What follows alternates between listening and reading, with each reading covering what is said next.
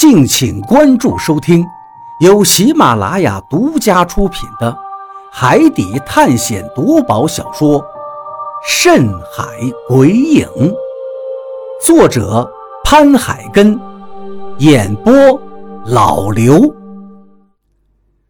第八十七章，贪念。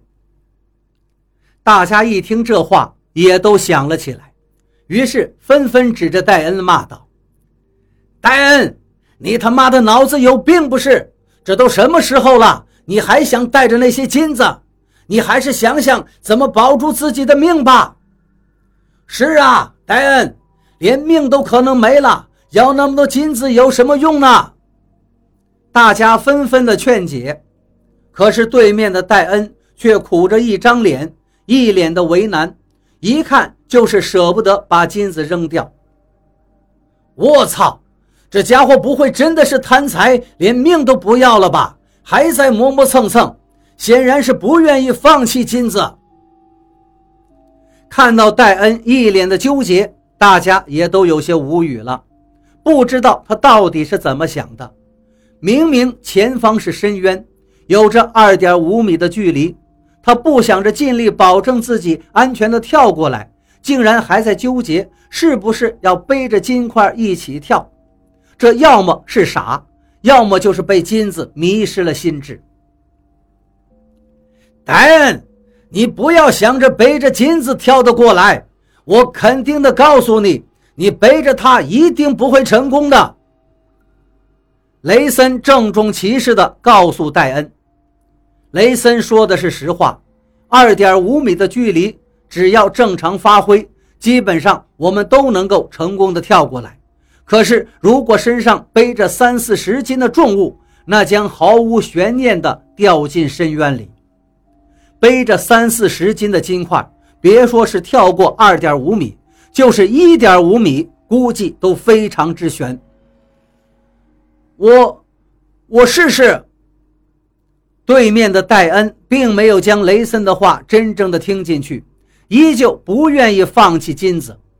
他一脸紧张的决定要背着金块跳过这段深渊。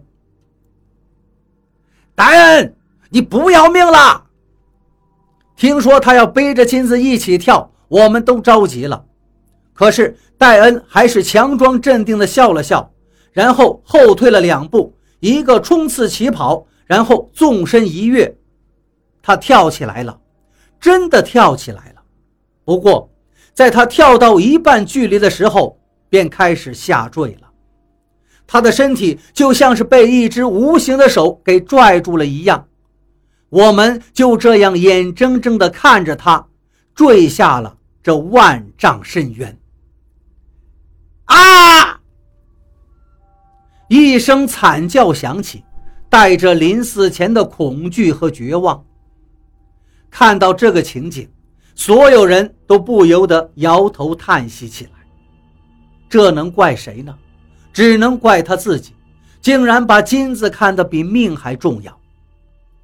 我真的很想不通，钱财本是身外之物，怎么能会比命还重要呢？命都没了，拿什么去享受钱财呢？能把金钱看得高于一切，这实在是愚蠢的可以呀。虽然中国早就有一句老话说要钱不要命，不过在今天此事之前，我真不相信这世界上真的会有要钱不要命的人。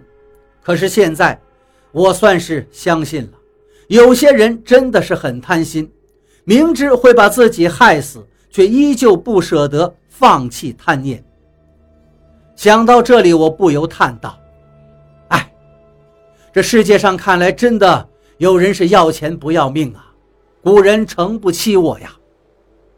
一旁的张广川点点头道：“哎，像戴恩这种要钱不要命的人，其实从古至今大有人在的，没什么稀奇的。”我苦笑了一下，点了点头。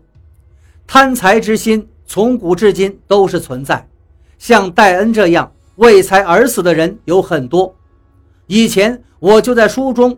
读过一个类似的故事，故事说的是，在一个叫永州的地方，那里江河纵横，人们大多数从小就会游泳，很识水性。有一天，几个永州人同乘一条小船过江，一路上大家谈笑风生。其中一个人说自己出门做生意几年了，现在终于能够回来看望家人。他还带了一个很大的包袱在身边，时刻不离左右。船行到江心，麻烦事儿来了，因为前些日子一连下了几天暴雨，使江水猛涨，现在忽然起了风，江面上就掀起了巨浪。一个浪头打过来，小船承受不住，船尾破了一个大洞，江水猛地灌了进来，小船眼看就要沉了。船上的人见势不妙，纷纷跳下水游泳逃命。奋力地向前划去，而先前一直带着包袱的那个人喘着粗气，两手上下拼命划水。可是，尽管他累得够呛，却还是游得最慢。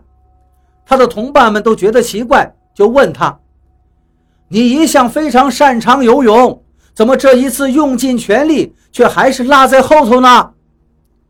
那个人气喘吁吁地答道：“我落水之前。”把包袱里的一千枚大钱取出来缠在了腰里，所以特别沉重，游动起来就分外吃力。又过了一会儿，这个人越来越划不动了，眼看就要沉入水底。他的同伴们更为他着急，就提醒他说：“你把钱解下来扔掉吧。”那个人已经累得话都说不出来了，却还是拼命地摇了摇头。功夫不大，那个人实在游不动了，就快要沉下去了。而其他的人都已经游到了岸边，看着他干着急，又蹦又跳，对他喊着：“你怎么这么糊涂啊？命都保不住了，还要钱有什么用？现在把钱丢掉还来得及，快把钱扔掉！”可是那个人还是一个劲儿的拼命摇头。怎么也不肯把他的钱丢掉，最后他终于精疲力竭，跟他的钱一起沉到了江底。显然，这个故事不就跟今天的戴恩一模一样吗？只不过这个故事里的主人翁是为了钱财被水淹死，而戴恩则是为了钱财从高空坠落深渊。所以，贪财真的会害死自己。大家显然也都明白，戴恩之死是咎由自取，所以并没有谁为他伤心难过。叹息了几句之后，便继续往前走去。接下来的路倒是好走多了，最起码没有像刚才那样的天险了。不过，有时候出事儿并不是在最危险的地方，甚至往往在最安全的地方。意外时常就发生在人们放松警惕的情形下。接下来就有两个同伴因为一失足，从浮石上坠落下去。